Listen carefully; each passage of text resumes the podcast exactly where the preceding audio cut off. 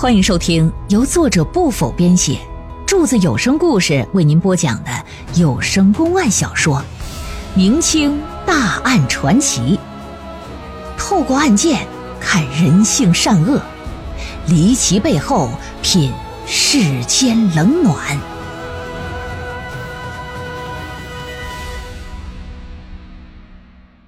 邢台杀人纵火案第二回。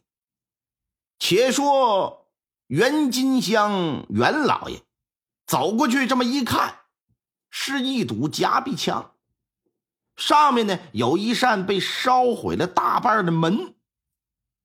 通常情况下，屋子和屋子之间只有一堵墙相隔呀，而夹壁墙这是两堵墙的存在方式啊，然后应该是设有暗门或者是暗道。里边呢也可以当做储物空间，放一些什么名贵的字画呀、首饰什么的，这都行，当个小保险柜什么的。在紧急情况之下，也可以作为一临时的避难所。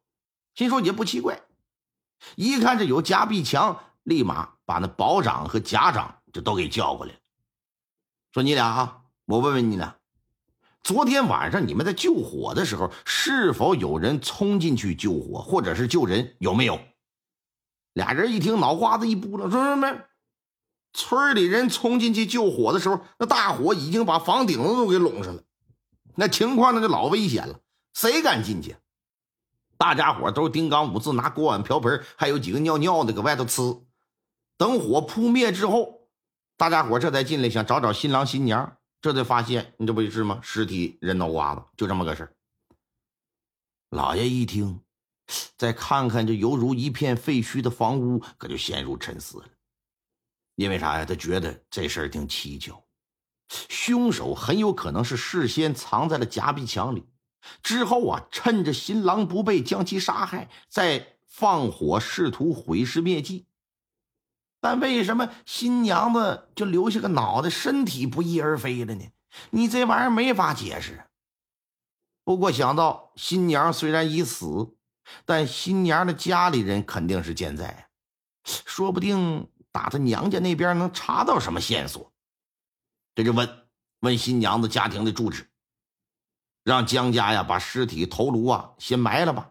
你这玩意儿不能搁这晾着了，太勾起人的食欲来了。撒点孜然，放点辣椒面，这就是八分熟啊。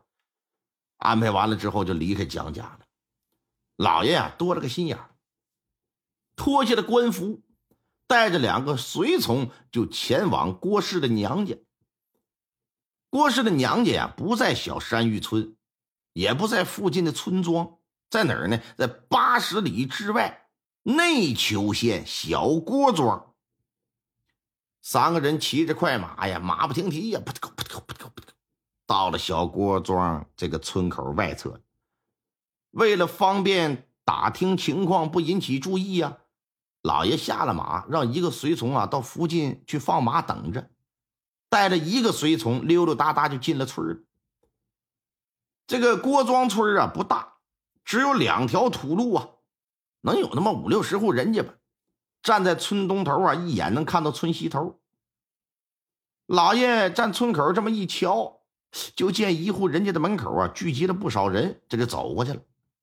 来到那户人家的门前，隔着篱笆墙可以看到门窗上啊都贴着喜字儿，但房屋里却是有哭声传出。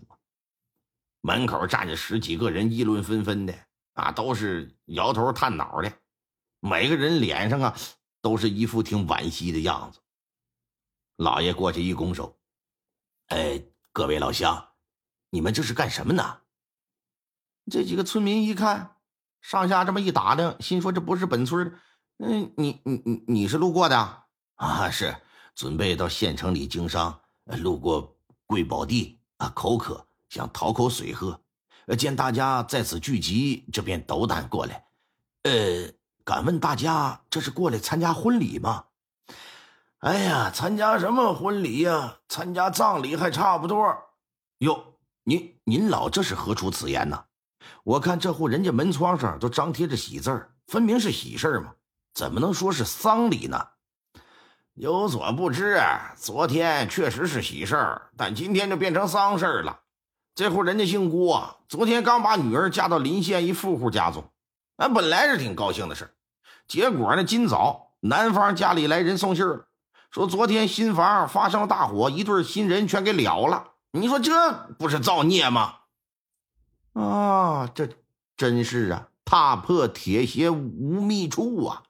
啊，感情这个就是老郭家。哎呀，这这实在是太不幸了。那好好的怎么会发生火灾呢？是用火不慎，还是说有人故意放火呀？那谁知道啊？要是用火不慎，那还还则罢了；要是有人故意放火，那可是缺了大德了。那郭大哥和李大嫂子就这么一个宝贝女儿，本以为啊，嗨，嫁个好人家算是终身有靠。如今这么一走，可真够他们两口子受的了。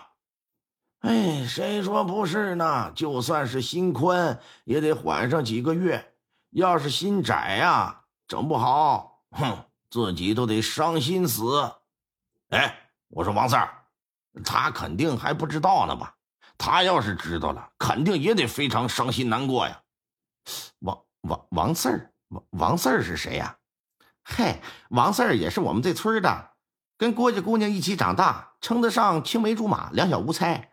村里人都以为他俩长大后啊，能成个小两口。哪成想啊，郭大哥、李大嫂说什么也不同意，还把女儿嫁到了隔壁县。说起王四那小子，郭家姑娘在成亲的前几天，我曾经见到他，连着两三天呢，在村西坟地附近转悠。问他干啥，他说闲逛。你说谁没事上坟地去遛弯去？我就觉得挺奇怪。而且昨天郭家摆酒席也没见那小子过来，不知道现在在哪儿呢。正所谓，说者无心，他听者有意。老爷一听这些人七嘴八舌的话，眼珠子一转，向众人拱手告辞之后，就往村西边去了。出了村啊，在路上碰到一个人。打听一下坟地所在的具体位置之后，便直赴坟地了。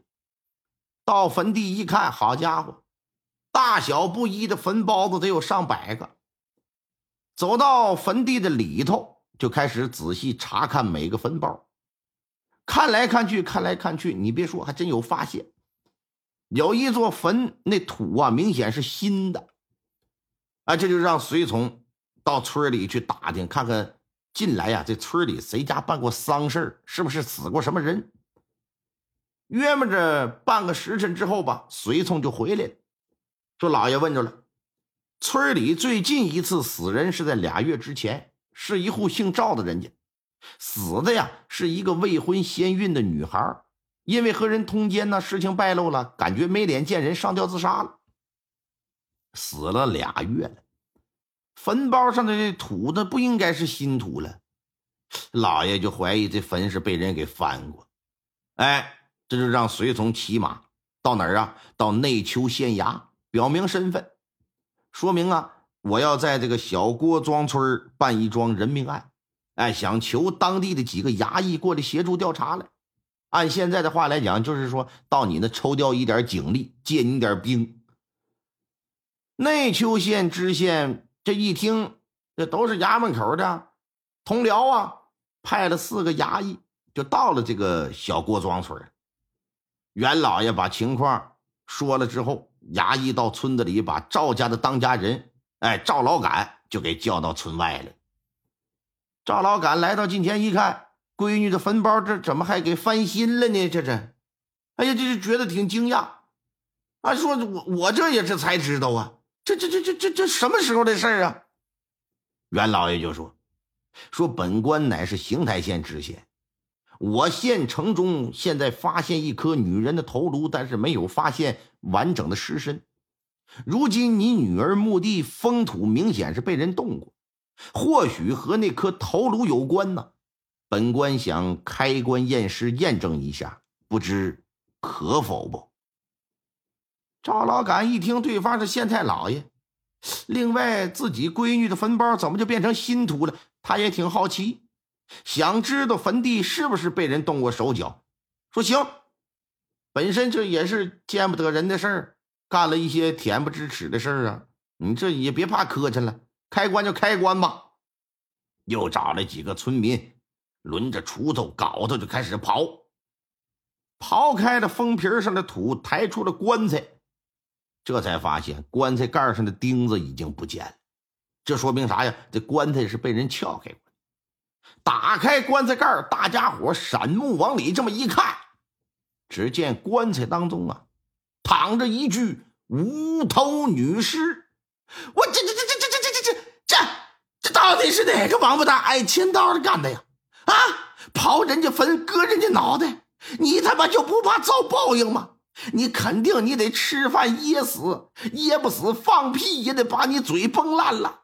你生个儿子，你没有小鸡鸡；你生个女儿，你没有小妹妹。赵老杆是跳着脚站在坟头就骂着。老爷一听这骂的，哎呦我的妈，这实在是太难以下咽了，他他太难听了。哎哎哎哎，你先别骂，本官问你，你确定这棺材里的无头尸是你女儿吗？哎，小小小人确定，身上衣服鞋子都是小人女儿入殓时所穿呐。你看这儿有了。有尸体没有脑袋，江家火灾现场呢，有脑袋没尸体。那么这尸体和脑袋会不会是一个人的呢？